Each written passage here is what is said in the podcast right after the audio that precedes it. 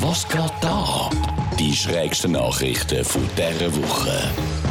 Die Verschwörungstheoretiker von QAnon warteten in Dallas bisher vergeblich auf die Wiedergeburt von John F. Kennedy. Der vor 58 Jahren verschossene US-Präsident werde zurückkommen und sich mit dem Donald Trump zusammen für Präsidentschaftswahlen aufstellen lassen, sind sich die QAnon sicher gewesen. Blöd nur, dass der Herr Kennedy sich partout einfach nicht hat zeigen Naja, für die Verschwörungswirrköpfe gar nicht so ein Problem. Sie haben schon eine neue Theorie. Der John F. Kennedy ist nämlich zurückgekommen, einfach in der Form vom Rolling Stones-Gitarrist Keith Richards. Die Tatsache, dass es den schon gegeben hat, wo der Kennedy noch gelebt hat, scheint sie dabei auch nicht gross zu stören. Eine Frau saß in Atlanta sieben Stunden im Wartezimmer einer Notaufnahme. Da sie nicht behandelt wurde, ging sie wieder und erhielt Tage später eine Rechnung von 700 Dollar.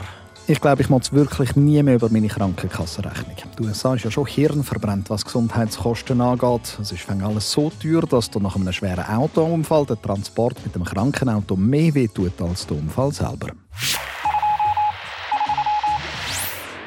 Ein Mann wollte auf einem italienischen Polizeiposten ins Gefängnis gesteckt werden, nur um nicht nach Hause zu seiner Ehefrau zu müssen.